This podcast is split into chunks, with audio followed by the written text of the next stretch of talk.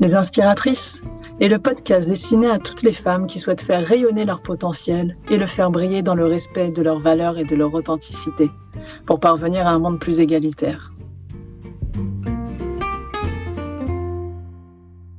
Bonjour les inspiratrices.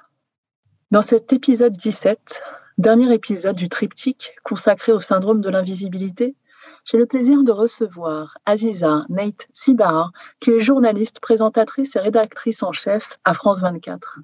Diplômée de l'école de journalisme à Sciences Po Paris, elle enseigne aussi depuis déjà trois ans la prise de parole en public à l'Institut d'études politiques de Sciences Po Paris.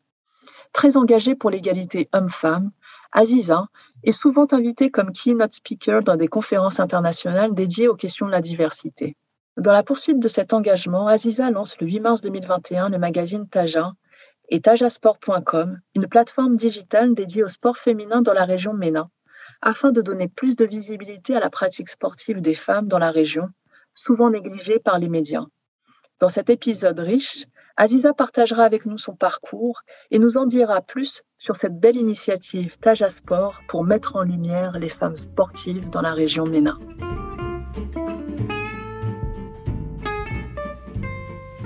Bonjour Aziza, comment allez-vous? Bonjour, ça va très bien et vous? Ça va, je vous remercie. Encore une fois, merci d'avoir accepté de participer à la saison 2 du podcast Les Inspiratrices. Je suis vraiment honorée de, votre présence, donc merci beaucoup. Merci à vous, c'est moi qui suis honorée par cette invitation et je suis ravie de faire partie de toutes ces grandes inspiratrices que vous avez reçues jusqu'ici. Merci beaucoup. Merci à vous, Aziza. Alors, Aziza, avant de, de démarrer notre interview, puis-je vous demander de vous présenter, s'il vous plaît? Alors, Aziza Metibara, moi je suis journaliste depuis à peu près 25 ans. Aujourd'hui, je travaille à France 24 et je suis aussi la fondatrice de la plateforme médiatique Taja, entre autres. Très bien, merci beaucoup Aziza. Alors, la saison 2 a pour objectif d'aider les femmes à vaincre leurs croyances limitantes et devenir ainsi leur premier allié pour favoriser leur ascension professionnelle. Vous avez un parcours inspirant, une belle carrière de journaliste de plus de 25 années et la question que je souhaiterais vous, vous poser, Aziza, je souhaiterais savoir si vous avez toujours été votre premier allié dans votre vie professionnelle notamment, et quelles ont été vos propres croyances limitantes et comment êtes-vous parvenu à les surmonter?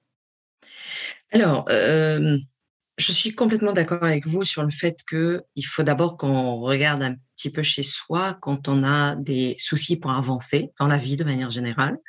Je ne pense pas avoir été toujours forcément euh, l'allié de moi-même pour la simple raison que j'ai commencé à travailler très jeune, j'ai commencé à 20 ans.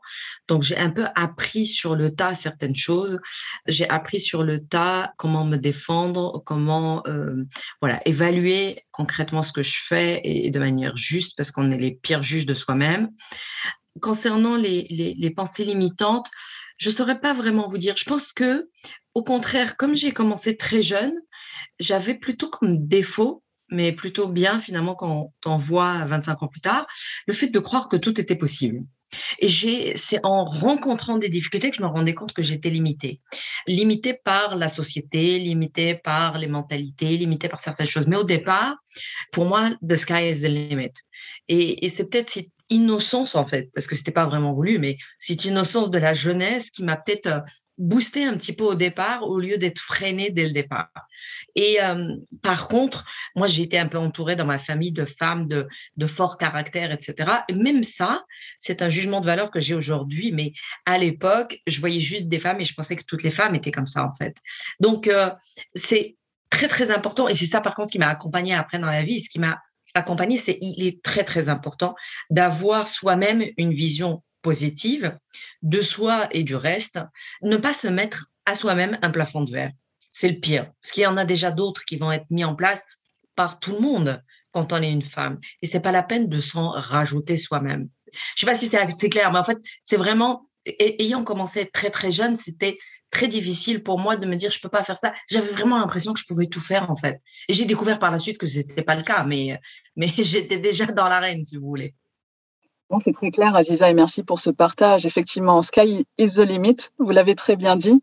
Et en démarrant très jeune aussi, il y a cette euh, insouciance euh, finalement, et les choses nous semblent beaucoup plus faciles. Donc, euh, je, comprends parfaitement. Vous avez aussi évoqué l'entourage, les rôles modèles autour de vous qui vous ont inspirer.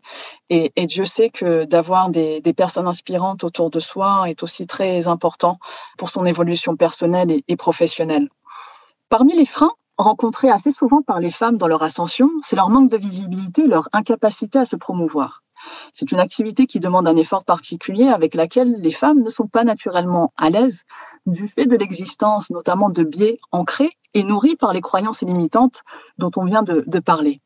Quel est votre rapport, Aziza, avec l'activité de l'autopromotion? Et avez-vous un exemple récent à partager avec nous de votre autopromotion? Alors, euh, moi étant forcément un peu dans, le domaine du journalisme, etc., et puis surtout ces 15-16 dernières années, je suis à la télé, donc euh, disant qu'on n'a pas vraiment besoin de s'auto-promouvoir quand on passe à la télé, on va dire, de manière générale, hein, euh, en tant que non. Mais je suis complètement d'accord sur le fait qu'il y a beaucoup de difficultés chez beaucoup de femmes à se mettre en avant. Et, même moi, j'ai eu ça pendant quelques années. Donc, comme je vous ai dit, je passe à la télé ou à l'époque où j'étais journaliste de, presse écrite, vous avez un nom qui commence à se faire connaître, etc. Donc, vous ne faites pas d'efforts dans ce sens-là. Par contre, il faut quand même être euh, conscient de, ce qu'on est, de ce qu'on représente, de son parcours, d'en être fier et de pouvoir le mettre en avant, et c'est important. Et moi, ça, je l'ai appris, je pense, à travers mes participations depuis mon jeune âge à des organisations de jeunesse, entre autres anglophones. Et chez les anglophones dans le monde anglo-saxon, il y a moins ce complexe de se mettre en avant. Vous êtes dans une conférence, on vous demande de vous présenter, on vous demande de raconter tout votre parcours. Alors que nous, déjà, moi, je suis, quand, quand, quand je vivais au Maroc, etc., dans éducation, etc., on ne se met pas en avant parce que ça sonne vaniteux quelque part. On n'a pas l'habitude de se dire, moi, j'ai fait, moi, j'ai fait, moi, j'ai fait. Alors que quand vous en rencontrez des anglo-saxons, ils ont vécu avec ça depuis, depuis l'école, on, on, leur demande de se présenter, etc. Et puis moi, j'ai eu aussi une chose, c'est que j'ai quitté l'université au Maroc avant d'avoir mon diplôme universitaire à l'époque. Et j'ai travaillé tout de suite. Donc, c'était très, très difficile et compliqué pour moi quand je me retrouvais face à d'autres gens qui avaient tous des, diplômes universitaires, etc., de me dire, euh, Ouais, en fait, moi, j'ai pas de diplôme universitaire. Je me suis retrouvée face à un recruteur une fois qui m'a dit, euh, j'étais en phase finale de recrutement avec un autre jeune qui avait son diplôme universitaire de journalisme. Moi, je l'avais pas à l'époque. Et mmh, j'avais sept ans d'expérience professionnelle et on m'a fait comprendre que c'était pas suffisant, qu'il me fallait ce bout de papier euh, et qu'à partir du moment où je ne l'ai pas, c'était pas bon. Et en fait, c'est là que j'ai appris l'autopromotion. Ça, je vais raconter une anecdote. Ça a commencé avec une amie à moi qui m'a aidé à faire mon premier CV. Et je lui disais, mais qu'est-ce que tu veux que je mette dans mon CV J'ai mon bac et j'ai commencé à travailler, quoi. J'ai rien. Et elle m'a dit, non, c'est pas possible que tu n'aies rien. Ça fait 7-8 ans que tu travailles. On va s'asseoir et on va regarder ça. Et on a quasiment fait une roadmap de tout ce que j'ai fait. Et c'est là que je me suis rendu compte de ce que j'ai fait, en fait. Tout ce que j'avais fait, je m'en suis rendu compte ce jour-là, le jour où j'ai fait mon CV. Et, d'où le fait que je répète tout le temps aujourd'hui aux gens que le CV, c'est très, très important. Et c'est important déjà pour soi avant que ça le soit pour un recruteur. Et en fait, on a balayé ce que j'ai fait, les organisations où j'étais, les associations auxquelles je participais, le, travail que j'ai fait, ce que j'ai pu apprendre en dehors du travail. Tout n'est pas juste académique et professionnel, il y a beaucoup de choses autour. Et ça, c'est important de le mettre en avant. Et me concernant moi, si vous voulez une expérience, je sais pas, c'était aussi dernièrement quand j'ai dû, euh, par exemple, avec mon assistante, travailler sur une biographie. Et pareil, je, ne suis pas du tout à l'aise avec euh, euh, l'autopromotion malgré tout, mais il faut le faire. C'est un travail qu'il faut faire. Et c'est là que Ouais, ben en fait, j'ai commencé à écrire ce que je faisais parce qu'il fallait écrire une biographie, entre autres sur mon site internet. Et je me suis rendu compte effectivement que c'est un exercice qui n'est pas toujours euh, facile, mais qui est tellement utile et tellement important, et surtout pour nous les femmes, parce que justement, on manque de visibilité, et c'est très important. Et il ne faut pas penser qu'à soi-même. Il ne faut pas se dire, je suis en train de me mettre en avant. Non, je suis en train de montrer à travers mon parcours à d'autres femmes qui m'écoutent que c'est possible que même si c'est pas facile depuis le début, que c'est elles ont des difficultés, etc., eh ben c'est faisable. Enfin, je veux dire, moi, quand j'ai décidé, quand cet homme m'avait dit, euh, ce recruteur m'avait dit, vous n'avez pas de diplôme universitaire, donc ça va pas, j'ai décidé de me reprendre en main, j'ai décidé de reprendre mes études et de l'avoir, ce diplôme universitaire qui me manquait et, et qui semblait si important, surtout pour les autres. Mais il faut se dire, je peux y arriver, quoi. C'est pas c'est pas que les gens qui ont de l'argent, c'est pas que les gens qui naissent dans de, de grandes familles riches, c'est pas que c'est pas que et c'est très important de montrer ça et c'est notre devoir en tant que femme en fait en réalité. C'est à ça qu'il faut penser pour nous aider justement à nous auto-promouvoir parce que sinon qui va le faire? Il faut bien qu'on commence quelque part. Tout à fait. Effectivement, c'est une responsabilité collective. Plus les femmes mettront en avant leur parcours, leur réalisation, effectivement, plus ça encourage, encouragera pardon, euh, d'autres femmes, d'autres jeunes filles à, à, le faire. Et vous avez évoqué un, point qui est, très juste, euh, l'anecdote avec votre CV. Et c'est ce que je constate aussi autour de moi, c'est que, et moi-même, hein, nous ne prenons pas le temps d'écrire sur papier. Alors, CV ou en dehors du CV, hein, mais écrire sur papier, coucher sur papier nos réalisations. Beaucoup de femmes ont la tête dans le guidon et euh, exécutent euh, leurs missions, leurs tâches, euh, sans réellement sortir la tête de l'eau et sans réellement prendre cette distance et ce recul pour se dire ah oui, mais j'ai quand même fait ci, j'ai quand même fait ça. Et, le fait de pouvoir en prendre conscience, ça permet ben, d'apprécier davantage ses, réussites, ses réalisations, mais aussi de doper sa confiance et, son estime euh, en soi et célébrer aussi ses réalisations. Et, euh, et c'est vrai que l'anecdote que vous avez partagée, finalement, c'est un exercice que nous devrions faire plus régulièrement, CV ou pas CV, mais ça octroyer une petite pause et apprécier le chemin parcouru finalement qu'on ne s'accorde pas à apprécier euh, en raison des différentes contraintes personnelles et, et professionnelles. Exactement. Vous savez, moi aujourd'hui, je, je, travaille à France 24, je cherche pas spécialement à chercher euh, un travail, etc. Et de temps en temps, bah, je prends le temps d'actualiser mon CV, alors que personne ne me le demande, hein, mais j'en ai pas besoin. Mais c'est hyper important en fait. C'est juste important parce que quand on commence, on remplit des fois son CV par des choses parce qu'il faut mettre des choses que c'est pas forcément hyper important. Et plus on gagne en maturité, en expérience, etc., plus on peut l'actualiser.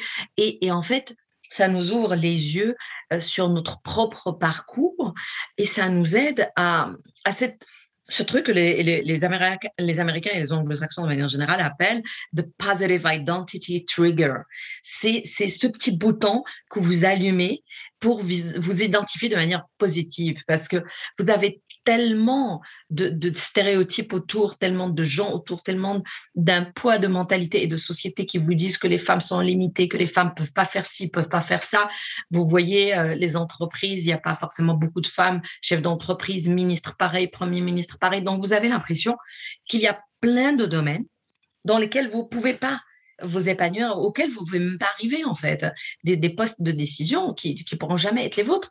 Et en fait, si mais pour ça, il faut pouvoir s'arrêter, se parler à soi-même, regarder les autres. Moi, c'est une des raisons qui a fait que j'ai accepté euh, d'être là aujourd'hui. C'est pas tant pour m'auto-promouvoir justement, mais parce que je trouve que c'est hyper intéressant d'avoir euh, un podcast qui puisse présenter des femmes et des parcours différents qui peuvent peut-être inspirer effectivement d'autres et qui peuvent faire peut-être qu'une jeune fille va se reconnaître dans tel parcours ou tel parcours et se dire bah, finalement, je peux y arriver et je peux y croire. Parce que la réalité, c'est qu'il faut juste y croire et se battre. La chance, ça se mérite. Il faut se battre pour atteindre les postes qu'on a envie d'atteindre, pour atteindre les endroits qu'on a envie d'atteindre et, et, juste, le, en fait, le bonheur qu'on a envie de décrocher. Il faut pas attendre, euh, se battre dans une approche de dire les autres font, les autres font. Oui, d'accord, mais vous ne pouvez pas les changer. Donc, il faut changer soi-même quand on peut. Et c'est par là que ça commence une question de volonté et, et quel que soit l'environnement socioculturel euh, euh d'où nous sommes originaires, et, vous l'avez euh, justement dit, c'est vraiment une question de, motivation, de, volonté. Et, quand on veut, on peut se donner les moyens et, de parvenir à, réaliser ses, rêves et, parvenir à la réalisation de ses ambitions. Alors, Aziza, vous êtes journaliste. On sait que les médias ont un véritable rôle à jouer dans la promotion des femmes et dans leur visibilisation. Vous avez interviewé des femmes et des hommes d'horizons très différents. Et je serais curieuse de savoir euh, si vous avez déjà rencontré des difficultés pour faire intervenir des, femmes et les ramener sur euh, vos plateaux. Et si oui, pour quelles raisons? Bon, On a en partie couvert euh, cette question, mais je, serais curieuse de, vous écouter sur ce sujet-là. Alors oui, de, par ma carrière depuis le début, effectivement, j'ai reçu beaucoup, beaucoup de femmes. Et sur France 24, dans l'émission que je présente, qui s'appelle for Masquera, un invité, un parcours, j'ai reçu plus de 600, 700 personnalités jusqu'ici, dont au moins la moitié sont des femmes. Et les profils des femmes que je reçois sont complètement différents. Ça peut être aussi bien des actrices de la société civile, des artistes, des femmes d'affaires, des politiques, etc. Et, oui, quand je compare les deux populations, les hommes et les femmes, eh ben, j'ai eu souvent, ou un peu plus souvent en tout cas, du mal à convaincre certaines femmes de venir dans mon émission. Je n'ai jamais eu quasiment à convaincre un homme de venir dans mon émission. L'émission, pour rappeler, c'est justement, ça s'appelle Un invité, un parcours, parce que l'invité vient, parle de sa vie, parle de son parcours, parle de sa carrière, etc. J'ai rencontré des femmes je me rappelle de cette scientifique omanaise, grande scientifique qui a travaillé sur le cancer du sein, qui avait une bourse et qui étudiait en Australie et qui avait fait vraiment des découvertes très, très intéressantes et poussées. Et l'Australie lui a proposé une bourse et elle a, euh, elle a refusé. Elle a préféré rentrer à Oman pour travailler dans son pays pour faire avancer euh, la recherche sur le, sur le cancer. Et euh, quand j'ai invité cette dame, parce que son parcours est juste exceptionnel, une de ses réponses, et dès le départ, a été oui, je ne sais pas si je vais me sentir à l'aise pour parler de ma vie, etc. Je ne sais pas s'il y a vraiment quelque chose d'intéressant à raconter pour les gens. quoi. Je me dis, mais vous avez fait une découverte sur le cancer du sein. Enfin, je ne sais pas s'il y a quelque chose d'encore plus intéressant à raconter. Vous avez été en Australie, vous avez euh, voulu rentrer chez vous alors que vous êtes euh, une simple femme en euh, euh, d'une famille modeste, etc., qui a réussi tellement aujourd'hui, qui est aujourd'hui responsable scientifique dans son pays. Quoi. Et j'ai eu la même chose avec une grande femme d'affaires au Koweït, j'ai eu la même chose avec une très grande sportive marocaine, j'ai eu la même chose avec une, une militante tunisienne. Et souvent, j'ai ça. Souvent, j'ai ce retour parce qu'on a cette pudeur de se mettre en avant et de parler de soi. Et j'avais eu une, une avocate marocaine qui, qui, est une grande militante des, droits des femmes, euh, qui paraît, avait, à chaque fois, me disait oui, pas tout de suite, oui, pas tout de suite, oui, pas tout de suite, et qui a fini par, euh, par me dire, écoute, euh, ce qu'on avait un peu sympathisé, écoute, Aziza, en fait, je, suis vraiment mal à l'aise pour parler de moi, quoi. Et je lui ai dit, j'avais eu une grande discussion avec elle à l'époque, je lui ai dit, mais en fait, c'est ton devoir, en fait. C'est pas que c'est pas juste vis-à-vis de moi. Tu devrais en parler. Tu es en train de te battre pour les droits des femmes. Tu dis aux femmes qu'elles ne doivent plus accepter les biais et les stéréotypes de la société. Tu dis aux femmes qu'elles doivent plus se taire, qu'elles doivent se mettre en avant, etc. Tu devrais le faire d'abord toi pour donner l'exemple. Et j'avais créé pendant le premier confinement une émission entre guillemets sur Instagram qui s'appelait Léla Moulati qui, une expression marocaine qui veut dire un peu femme capable, où j'ai invité des femmes de partout dans le monde, des Américaines, des Pakistanaises, des Marocaines, des Tunisiennes, etc., pour parler de leur parcours. Et à chaque fois, c'était vraiment le but, c'est de dire juste, vous vous rendez pas compte à quel point vous pouvez inspirer d'autres. Et souvent, toutes ces femmes, de tous les horizons, elles ont toutes le même problème, effectivement. Souvent, c'est cette pudeur de parler de soi parce qu'on n'a pas grandi avec parce qu'on a tout été éduqués de manière à ne pas se mettre en avant. Alors que moi, j'ai des hommes, des fois, qui me sollicitent pour passer dans mon émission, j'ai fait ça, j'ai fait ci, j'ai fait ça. Et même quand ce n'est pas intéressant, mais ils n'ont aucun problème à le proposer à, et à me faire toute un, tout un, une liste de, de, ce qu'ils pensent être leur, leur achievement. Mais bon, voilà, eux, ils n'ont aucun problème à le faire. C'est intéressant ce, ce retour d'expérience. Et ce qui est intéressant aussi, c'est qu'à travers euh, votre rôle de journaliste, vous, vous faites aussi en quelque sorte du, coaching euh, pour ces femmes, pour véritablement les encourager à prendre la parole et parler finalement au nom de, de toutes ces femmes. Et on revient à cette responsabilité collective, tout à fait. Ah ben, en fait, c'est même ça qui m'a inspiré pour aller plus loin, parce qu'en 2018, j'avais décidé d'aller faire un, un executive programme à Harvard qui s'appelle Women and Power, et c'est un programme sur le, le, le développement de leadership au féminin je faisais partie de ceux qui disaient oui, bon, leadership féminin, c'est du leadership, leadership, point. Non, c'est pas vrai. Et j'ai rencontré des femmes exceptionnelles avec lesquelles euh, j'ai eu le plaisir euh, d'étudier, d'échanger, etc. pendant un temps. Et quand je suis rentrée de là, je me suis dit, je vais créer un cabinet de conseil et de formation, entre autres à la prise de parole en public, entre autres au développement de leadership, et qui sera en partie, pas uniquement, mais en partie réservé à des formations pour ces femmes pour montrer à ces femmes, finalement, le, résumé de 25 ans d'expérience journalistique, plus du militantisme que je faisais sans même pas savoir que c'était du militantisme, et me dire, ben, en fait, on a peut-être besoin de s'accompagner entre nous, en fait, pour apprendre à le faire, pour apprendre à prendre la parole, puisqu'aujourd'hui, la prise de parole est devenue un marqueur de leadership aussi, pour voir quels sont les biais qui nous empêchent de, d'avancer dans notre carrière, comment est-ce qu'on peut les, les, combattre et même proposer à des entreprises un accompagnement et euh, du consulting pour leur expliquer que s'ils ne voient pas de femmes dans leur top management, c'est qu'il y a peut-être un problème dans le parcours entre l'entrée et le bout et qu'il faudrait s'ouvrir les yeux, entre autres les services RH, etc., s'ouvrir les yeux pour voir où c'est que ça va pas, quoi.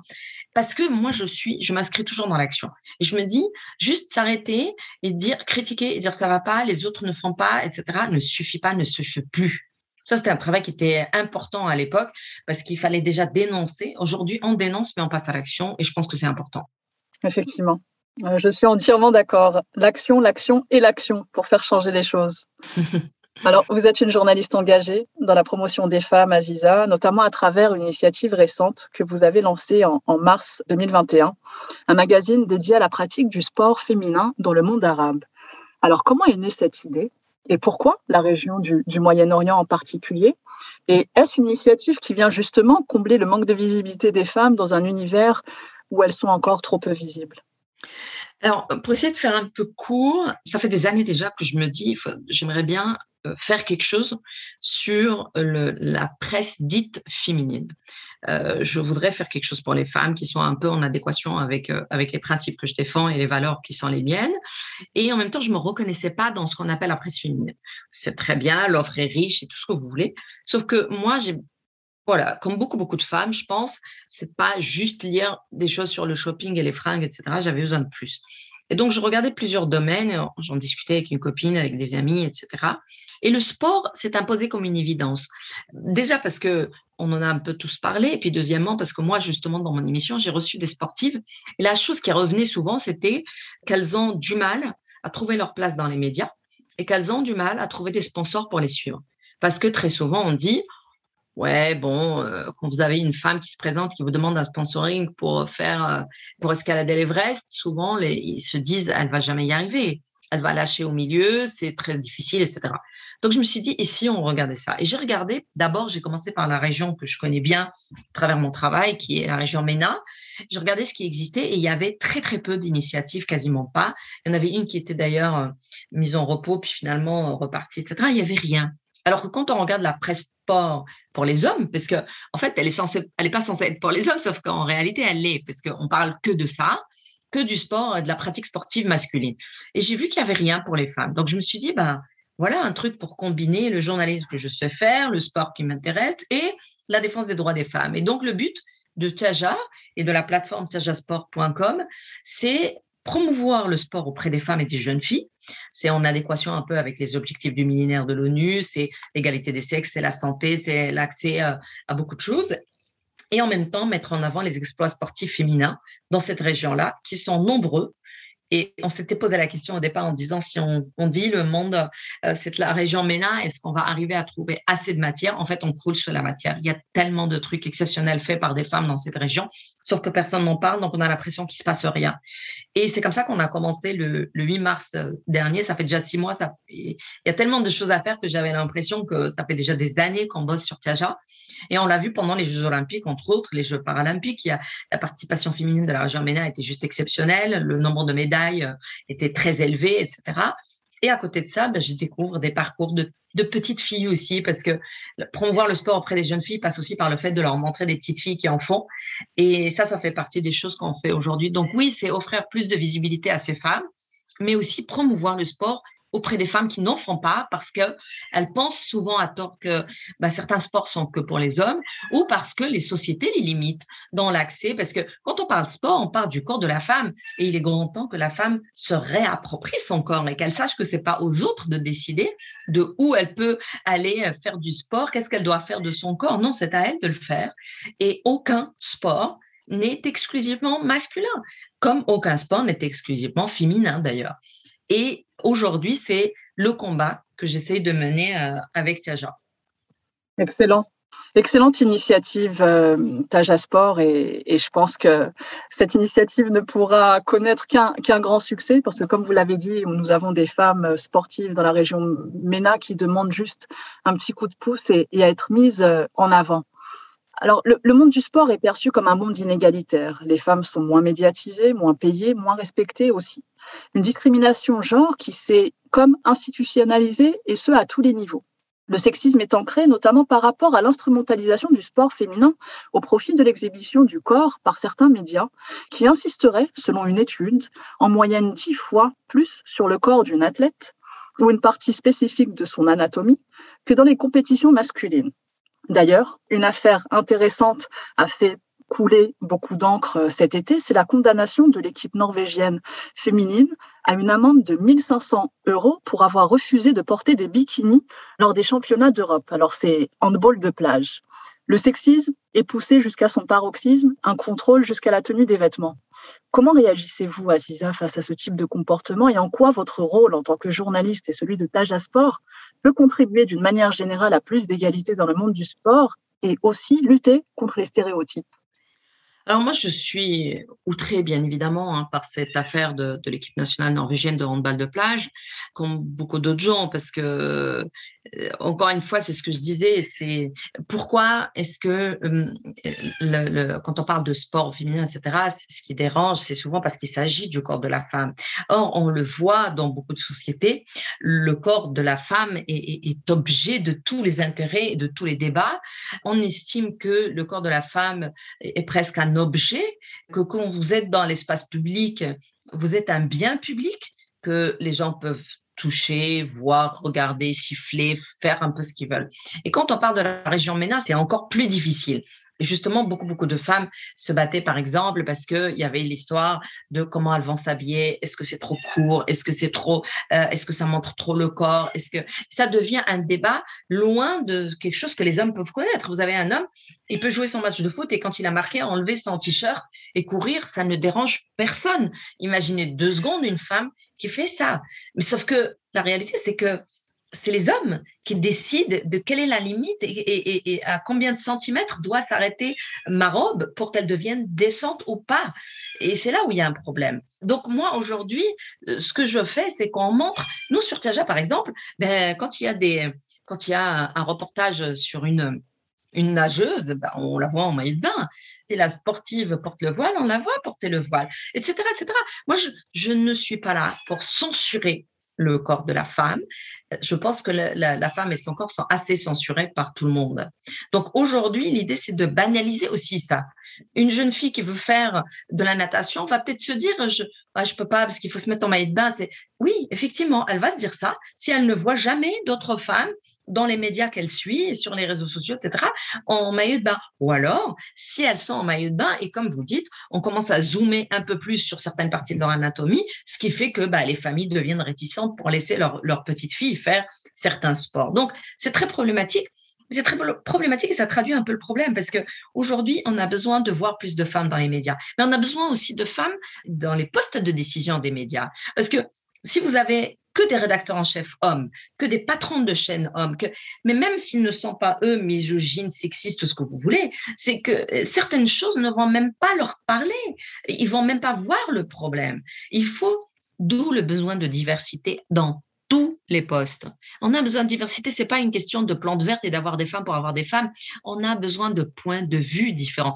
Vous imaginez, ils avaient fait une étude aux États-Unis et il y avait dans les, dans les conseils d'administration, il y avait plus d'hommes qui s'appellent John que de femmes. C'est juste pour vous dire à quel point on tourne en rond quand on est juste entre gens qui voyant les choses et le monde de la même manière. Essayez de voir, d'avoir des femmes dans des conseils d'administration, dans des postes à décision, dans les médias, c'est hyper important. Tout aussi important que le fait de regarder avec deux yeux. Oui, si je ferme un œil, je peux voir, je peux avancer, je peux marcher, mais je, suis en train quand même de me passer d'une grosse partie de la perspective. Si j'ai deux yeux, c'est quand même beaucoup mieux. Donc, pourquoi s'obstiner à se dire non, non, mais il n'y a pas besoin de femmes forcément, et puis on vous joue un peu sur la question de la compétence en vous disant c'est une question de compétence, c'est pas une question de genre. Oui, bon, ça mérite un débat. Mais voilà, donc on a besoin d'être là un peu partout et c'est pour ça que c'est important aussi d'avoir des médias créés par des femmes, c'est besoin d'avoir, des en chef et pas que des rédacteurs en chef, d'avoir des femmes reporters, d'avoir des femmes journalistes, etc. Parce qu'on va pouvoir changer la mentalité de cette manière-là.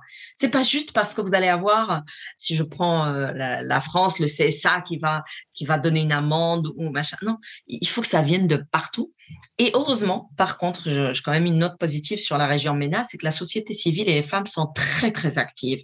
Et ça, c'est vraiment une grande fierté de venir de cette région-là parce que on se tait plus en fait, on se tait plus et c'est très bien. C'est pas forcément évident, c'est pas, c'est des fois c'est même dangereux pour certaines d'entre elles, mais les femmes ont décidé de ne plus se taire et ça c'est bien. Et au lieu de les critiquer parce que on nous attaque en disant c'est des féministes hystériques, non, on a besoin de tout le monde pour pouvoir avancer. Donc les hommes et les femmes, c'est une question de partenariat parce que c'est toute la société qui va profiter de l'épanouissement des femmes et de l'autonomisation des femmes. Donc il est grand temps que les droits des femmes ne soient plus juste une question pour les femmes, mais bien pour tout le monde. Tout à fait. C'est un, main dans la main, hommes et femmes. C'est pas notre combat. C'est, je pense, le combat de, de, tous, pour toutes ces femmes, pour ces jeunes filles, pour les hommes aussi, qui ont véritablement un rôle à jouer vers plus d'égalité. Donc, c'est une sensibilisation à, à tous les niveaux. effectivement, une meilleure représentativité des femmes et ce, à tous les niveaux, euh, à travers différents domaines d'activité, permettra effectivement de faire euh, entendre la voix euh, des, des femmes, mais c'est une responsabilité qui est collective. C'est tout le monde individuellement qui doit agir et qui doit aussi lutter contre tous ces biais, qu'ils soient conscients ou, ou inconscients, dont on a parlé. Et, c'est vraiment notre responsabilité, pardon, juste une, phrase, c'est une responsabilité de toutes aussi, parce que toutes les femmes qui aujourd'hui ont la parole, toutes les femmes qui ont, par exemple, sur les réseaux sociaux, beaucoup de followers, etc., c'est une responsabilité d'aller porter cette parole-là. Moi, j'avais fait la remarque quand j'ai lancé Taja, comme toutes les femmes, on a eu du mal pour le moment, on a encore beaucoup de mal à trouver des sponsors, par exemple, ou des annonceurs, etc., qui s'intéressent à ça, malgré toute la passion qu'on porte. Ben, moi, j'avais lancé une fois un appel aux femmes chefs d'entreprise. Et je dis, mais pourquoi est-ce que, pas que dans Taja, hein, mais dans toutes les initiatives portées par des femmes, pourquoi est-ce que d'autres femmes qui sont déjà à des postes à responsabilité, qui peuvent, elles, qui ont les cordons de la bourse, ne se disent pas, tiens, je vais investir un peu dans cette initiative? Faites-le, c'est aussi votre responsabilité. Si on va attendre que juste des grands patrons hommes soient sensibles à ce qu'on est en train de défendre comme valeur, on va attendre longtemps. Donc, il faudrait aussi que les femmes se disent qu'elles ont aussi une responsabilité à tous les niveaux et qu'elles essayent un peu de s'entraider pour qu'on puisse sortir un petit peu euh, de l'impasse en fait. C'est très juste, Aziza, et euh, cet esprit saureur, effectivement, que nous devons cultiver davantage et, entretenir, et ça, effectivement, à, tous les niveaux aussi, que ce soit euh, des femmes qui ont des postes de CEO, qui sont dans le top management, pour encourager d'autres femmes, par exemple, à gravir l'échelle de, de l'entreprise, pour sponsoriser ce type d'initiative, tout à fait. Et ça, c'est un gros travail. C'est un gros travail, cette euh, solidarité masculine euh, qui est naturelle aujourd'hui euh, ne l'est pas forcément chez les femmes. Et d'ailleurs, j'œuvre au quotidien à travers mon propre réseau au Maroc pour justement plus de sororité, plus de bienveillance, puisque c'est l'affaire de nous toutes. Nous sommes les principales concernées. Et si on veut que le changement opère, le changement doit s'opérer à notre niveau déjà. Et c'est un, point qui est, très juste. Vous avez évoqué différentes difficultés euh, pour euh, notamment les, sportives de haut niveau euh, pour progresser dans leur carrière de, sportive. C'est un chemin qui est semé d'obstacles, d'embûches. Les femmes, généralement, trouvent des difficultés, comme vous l'avez dit, à trouver des sponsors, des financements. elles n'ont pas forcément de réseau solide et pas forcément aussi l'accompagnement, pas les structures en place professionnelles qui pourraient aider ces femmes à percer dans le monde du sport. Et l'ensemble de ces activités nécessitent donc des efforts. Ce sont des activités avec lesquelles ces femmes ne sont pas forcément familières, les femmes d'une manière générale, les compétences pour se vendre, hein, pour pitcher leur dossier euh, face à, des partenaires, etc. Et tout cela peut constituer des freins dans leur carrière de sportive de haut niveau, ce fameux plafond de verre euh, que vous avez évoqué tout à l'heure. Je souhaiterais savoir dans quelle mesure Taja Sport aide les femmes sportives du monde arabe à percer le plafond de verre. alors, euh, j'aimerais hein, qu'on puisse vraiment faire beaucoup. Je n'ai euh, malheureusement pas cette prétention et encore moins à, six mois d'existence. Par contre, ce qu'on essaye de faire, c'est que pour nous déjà, aller chercher tous ces profils euh, qui ne sont pas forcément toujours connus, aller chercher toutes ces initiatives de promotion du sport féminin qui ne sont pas forcément toujours mises en avant. On cherche un peu partout à travers notre réseau, à travers les médias déjà, mais à travers les réseaux sociaux, etc. Pour moi, notre premier rôle, c'est de les mettre en avant à travers le travail journalistique qu'on fait. Ça, c'est déjà une chose. Et deuxièmement, moi, ce que je fais aussi, c'est que tous les annonceurs, les sponsors, etc., qu'on approche pour Tiaja, en fait, pour, pour qu'ils nous aident, bah, on leur parle aussi de ces profils-là, parce que l'idée, c'est de pouvoir être aussi cette plateforme de rencontre entre des sponsors professionnels, et, potentiels, pardon, et des, des, sportifs professionnels, par exemple, ou pas forcément professionnels d'ailleurs. Ça peut être aussi, on a proposé un sponsor avec lequel on, discutait récemment, on lui a proposé plusieurs profils de, de, jeunes championnes en herbe qui commencent, mais qui ont un, gros potentiel et qui ont besoin d'être accompagnés, parce que ce dont on s'est rendu compte, c'est que même quand les femmes finissaient enfin par attirer l'attention, c'était quand elles avaient déjà fait des exploits parce qu'elles viennent de gagner quelque chose, parce que, alors que la réalité, c'est qu'elles ont besoin de soutien avant. C'est-à-dire qu'on a besoin d'être des découvreurs de talents et qu'on puisse suivre ces talents-là euh, euh, dans la durée, etc., pour qu'elles puissent justement réussir des exploits par la suite. Donc, nous, ce qu'on essaie de faire, c'est voilà, proposer et montrer ces profils à tous les gens qu'on rencontre, tout ce réseau qu'on est en train de tisser partout dans la région MENA et au-delà d'ailleurs, même en France, etc. Et de leur dire, bon voilà, moi j'ai vu une petite fille dans tel village, j'ai vu une femme dans telle ville, etc. Et, et de leur en parler pour éventuellement euh, voir et susciter un peu leur intérêt. C'est un peu le but aussi de ce qu'on fait. Et c'est aussi comme ça, je pense qu'on peut le faire. Et on lance des, des, séries de portraits, etc., de jeunes filles, de femmes sportives, dans le handisport aussi, parce que c'est quelque chose dont on parle pas beaucoup. Dans, dans la région MENA, on a, on a fait une grande couverture pour les Jeux paralympiques, etc. Voilà, c'est notre rôle d'essayer de mettre en avant et de mettre en connexion un petit peu toutes ces parties-là pour espérer qu'il se passe quelque chose derrière. Je, encore une fois, je n'ai pas la prétention de régler les problèmes tout de suite, mais en tout cas, j'essaye avec mes équipes de jouer notre rôle. Et je tiens juste à signaler aussi qu'à travers mon émission à France 24, où, j'ai aussi euh, carte blanche de ma rédaction pour recevoir euh, toutes ces femmes, entre autres des femmes sportives, etc. Et ça aussi, c'est une très, très grande visibilité euh, qu'elles ont du coup dans, la région. Excellent et, bravo pour votre engagement, euh, Aziza, et, toutes ces, actions. L'initiative a le mérite d'exister et ce n'est qu'une question euh, de temps. Je, ne doute pas que de belles choses euh, seront proposées par Tajasport à, à toutes ces femmes sportives. Ben, J'espère. Il n'y a pas de raison. Quels sont vos projets futurs pour Tajasport, Aziza? Bah, écoutez, on, espère très sincèrement euh, déjà continuer parce que c'est euh, voilà aujourd'hui euh, on, a besoin de sponsors à nos côtés, on a besoin d'annonceurs à nos côtés pour pouvoir continuer et développer l'offre. Tiajasport c'est un support donc comme j'avais dit hein, c'est tiajasport.com, il y a un site et puis il y a un magazine sous format PDF digital. On vient de sortir le numéro 2 et l'idée du magazine c'est de pouvoir se concentrer sur un pays à chaque numéro. C'est un biannuel qui sort deux fois par an. Le premier numéro a fait le focus sur le Maroc, le deuxième vient de faire le focus sur la Jordanie. L'idée étant d'aller euh, réunir de la data, parce que la data sur le sport féminin dans, dans, la région MENA manque beaucoup, et on veut participer à ça. Donc, on espère aujourd'hui, euh, voilà, euh, je fais appel à, toutes les forces qui peuvent nous aider, tous les sponsors, tous ceux qui peuvent sont prêts à, nous accompagner d'une manière ou d'une autre pour qu'on puisse un peu continuer notre chemin et, et remplir pour une deuxième année avec encore plus d'offres. On a, on a des correspondants un peu partout dans la région MENA et, je suis très ravie de ça et, on essaye de, voilà, de travailler avec de jeunes journalistes, femmes, hommes, pour pouvoir euh, porter la parole le plus, euh, le plus haut possible et aller la chercher le plus loin possible.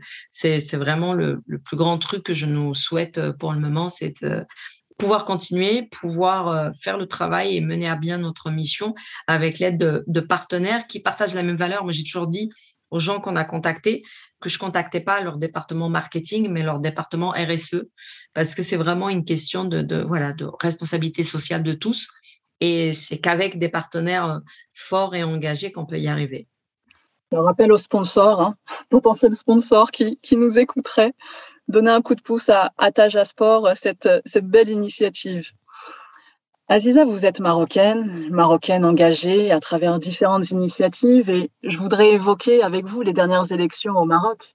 Un pas engagé vers la diversité l'égalité dans le monde politique avec la nomination de sept femmes ministres à des ministères de taille, dont celui de l'économie et des finances avec Madame Nadia Ftah. Une belle fierté pour euh, toutes les femmes marocaines et les femmes d'une manière générale. Ces élections sont une belle illustration d'une volonté de changement au Maroc. Comment avez-vous vécu cet euh, événement? Alors, moi, je suis bien évidemment très contente de voir cette femme dans, dans le gouvernement. J'aimerais en voir plus parce que ça ne fait que 30% et je pense que la population marocaine, les femmes et la portion des femmes dans la population marocaine est bien plus que ça et que ça serait bien d'avoir euh, un jour une parité. on, est sur le, on est sur le chemin. J'espère qu'on ne fera pas de retour en arrière. Par contre, euh, ce qui me dérange encore, c'est quand j'entends des gens dire oui, mais c'est bien, mais de toutes les manières, c'est les compétences qui priment et, que ce n'est pas une question de genre. Et j'ai envie de leur dire, est-ce que vous pensez très sérieusement c'est juste une question de compétences et que si on n'a pas de femmes, c'est de la faute des femmes, en fait, parce qu'il n'y en a pas qui sont compétentes. Parce que le problème aujourd'hui, c'est quand on a des femmes à des postes à responsabilité, on a l'impression qu'elles portent la responsabilité de tout un genre. Et que si une femme rate sa mission ou ne remplit pas tous ses objectifs, ben on entend dire, ben vous voyez, enfin, les femmes, euh, alors qu'un homme qui peut rater euh, sa mission, on ne dit pas les hommes, on dit lui a raté sa mission. Voilà. Donc moi aujourd'hui, je suis très très contente de voir cette femme dans le le nouveau gouvernement au Maroc avec des femmes euh, qui ont des compétences, des femmes euh, qui sont, alors vous avez parlé de Nadia Aftah, bien évidemment, qui était déjà, semble-t-il, la première femme hein, dans un ministère de tourisme, et là, c'est encore une fois la première femme dans un ministère d'économie, c'est bien qu'on voit d'autres femmes, pas que dans le ministère de la, euh, par exemple, de, de la famille, de la femme, etc. Ça, c'est une très bonne chose. Et j'espère que ces femmes-là vont souvent prendre la parole justement pour parler de leur parcours, pour parler de ce qu'elles font, pour en inspirer d'autres. Puisqu'aujourd'hui, on a quasi tous les chefs des partis politiques, sauf un, sont tenus par des hommes, et qu'il a fallu qu'au Maroc, et heureusement qu'on l'a fait, qu'on mette en place les listes nationales pour qu'on voit enfin monter des femmes dans les élections législatives. Je rappelle juste à certains partis politiques que la liste nationale est là pour justement apporter un peu plus de femmes. Ça ne veut pas dire que les femmes sont cloîtrées uniquement dans les listes euh, nationales et que les autres listes devraient être vides. Non, mettez bien des femmes. Si vous êtes vraiment pour les droits des femmes, mettez des femmes aussi à la tête des, listes, etc. On a vu là, il y a des femmes mères. Alors, certaines aujourd'hui se retrouvent dans le gouvernement, mais les femmes, on le voit, elles, peuvent être dans, dans tous les postes. Et c'est même aberrant qu'en 2021, on est encore à le rappeler. Mais c'est une excellente chose.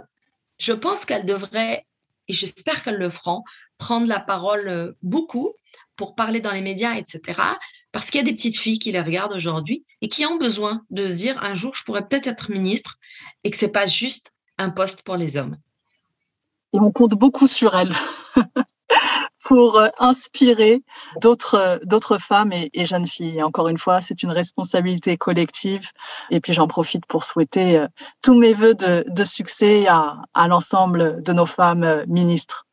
Alors, quel conseil donneriez-vous, euh, Aziza, à toutes ces jeunes filles et ces femmes qui rêvent de faire une carrière dans le journalisme, dans le monde du sport et d'une manière générale de vivre la vie qu'elles rêvent de mener? C'est exactement la phrase avec laquelle vous venez de finir votre question. C'est rêver et vivez vos rêves jusqu'au bout. Vous n'avez aucune limite. Rien ne vous limite biologiquement, psychologiquement et encore moins en termes de compétences. Vous pouvez faire tous les métiers que vous voulez. Défendez-vous, défendez vos rêves, ne baissez pas votre plafond justement d'ambition et donnez-vous les moyens. Il suffit pas de rêver, il faut, faut se donner les moyens, les chances, ça se mérite. On se défend, on se bat pour prendre le chemin qu'on veut prendre. Dites-vous juste une chose dès le départ, si vous n'avez rien de moins qu'un homme, c'est juste ça. Et puis après, bah, défendez-vous et défendez vos idées et, apprenez à les défendre à partir de chez vous. Hein. C'est moi la première personne auprès de laquelle j'ai pratiqué ma prise de parole en public, c'est mon papa et ma maman. Donc il, a fallu que je défende mes idées, il a fallu et ça c'est pas forcément toujours facile, mais on le fait et il faut le faire. Donc juste ne limitez pas vos rêves et battez-vous pour les exaucer. Enfin, pour terminer notre interview, Aziza, y a-t-il un livre que vous recommanderiez aux auditeurs et aux auditrices? Et quelle figure féminine vous inspire au quotidien? Alors, il y, a, un livre que j'aime beaucoup, qui n'est pas spécialement pour sur les femmes, mais que je trouve très, très bien. C'est Hermina Ibarra, qui est une prof, entre autres à Harvard, mais surtout à l'INSEAD, euh, que j'ai eu la chance de, rencontrer, qui a écrit un livre sur le leadership et qui dit qu'aujourd'hui, au lieu de dire juste qu'il faut changer les mentalités, etc., il y a un moment, il faut agir, il faut prendre, c'est passer à l'action pour s'imposer en tant que leader et qui s'appelle euh, Act like a leader, think like a leader. Pour elle, c'est faire par l'action et pas euh, juste le développement en leadership, etc., ne passe pas juste par le fait d'apprendre des techniques, d'apprendre des choses, etc. Il faut le faire, il faut prendre les devants, il faut agir. Donc, ça, c'est vraiment le livre que je pourrais conseiller. C'est, encore une fois, Act Like a Leader, Think Like a Leader de d'Hermina Ibarra. Et j'ai rencontré beaucoup, beaucoup de femmes très, très inspirantes dans la vie. Je pense que ma figure euh, inspirante et la première reste ma grand-mère. C'est cette femme de l'Atlas, cette femme berbère, cette femme amazir de, de l'Atlas marocain qui a perdu son mari très jeune, qui avait sept enfants à, élever, euh, à, qui tout le monde disait qu'il fallait qu'elle se remarie en fait pour pouvoir s'en sortir dans la vie, qui a décidé de ne pas se remarier mais de s'occuper de ses enfants, qui est devenue euh, la patronne de, sa famille et puis ensuite euh, limite la patronne du village puisqu'on vient lui demander conseil, etc qui est sortie de l'Atlas pour venir vivre en ville, qui a appris à parler en arabe, etc. Et qui a été jusqu'à la fin de sa vie une femme très, très forte et inspirante. Pas forcément toujours évident euh, pour moi de grandir dans son nom, mais elle m'a beaucoup appris. Je dis pas évident dans le sens où les discussions étaient houleuses par moments, etc. Mais c'est ça qui nous apprend à, avancer dans la vie. Et je pense que ça restera mon rôle modèle euh, dans la vie. Euh, elle est morte malheureusement en 2007, mais mais voilà, elle reste présente dans ma tête, mais c'est de celle de toute la famille et en fait, en réalité, de tous les gens qui l'ont connue, quoi, parce que c'était vraiment une femme très, très forte sur laquelle on pouvait compter et qui s'arrêtait jamais à ce qu'on lui disait et qui se limitait pas aux, limites que la société lui imposait, en fait, et qu'elle estimait que bah, si elle avait envie de faire quelque chose, elle pouvait la faire et elle pouvait y arriver et le faire très bien. Elle s'appelle Lalla Kbira et Kbira veut dire grande. Et je trouve que c'est juste magnifique parce que ça, vraiment, ça, ça résume sa personnalité. C'était un pur plaisir, Aziza. Vraiment, je vous remercie du fond du cœur pour votre partage généreux, pour votre disponibilité. Et puis, ben, je vous souhaite une excellente continuation et puis tous mes voeux de succès à, à Taja Sport. J'espère que cette initiative continuera d'inspirer les femmes du monde arabe et les femmes d'une manière générale. Merci beaucoup. Merci Leïla en tout cas pour cette invitation. J'étais vraiment euh, ravie d'échanger avec vous aussi. Mille merci Aziza.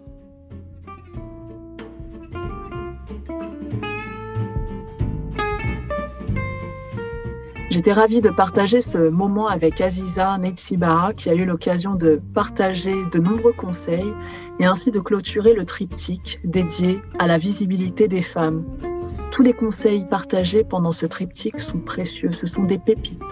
Vous l'aurez compris, travailler sa visibilité est aujourd'hui essentiel pour les femmes, pour progresser dans leurs projets professionnels, mais aussi pour parvenir ensemble à un monde plus égalitaire. Il en va de notre responsabilité collective de faire bouger les lignes. Alors osez être visible, osez rayonner les inspiratrices.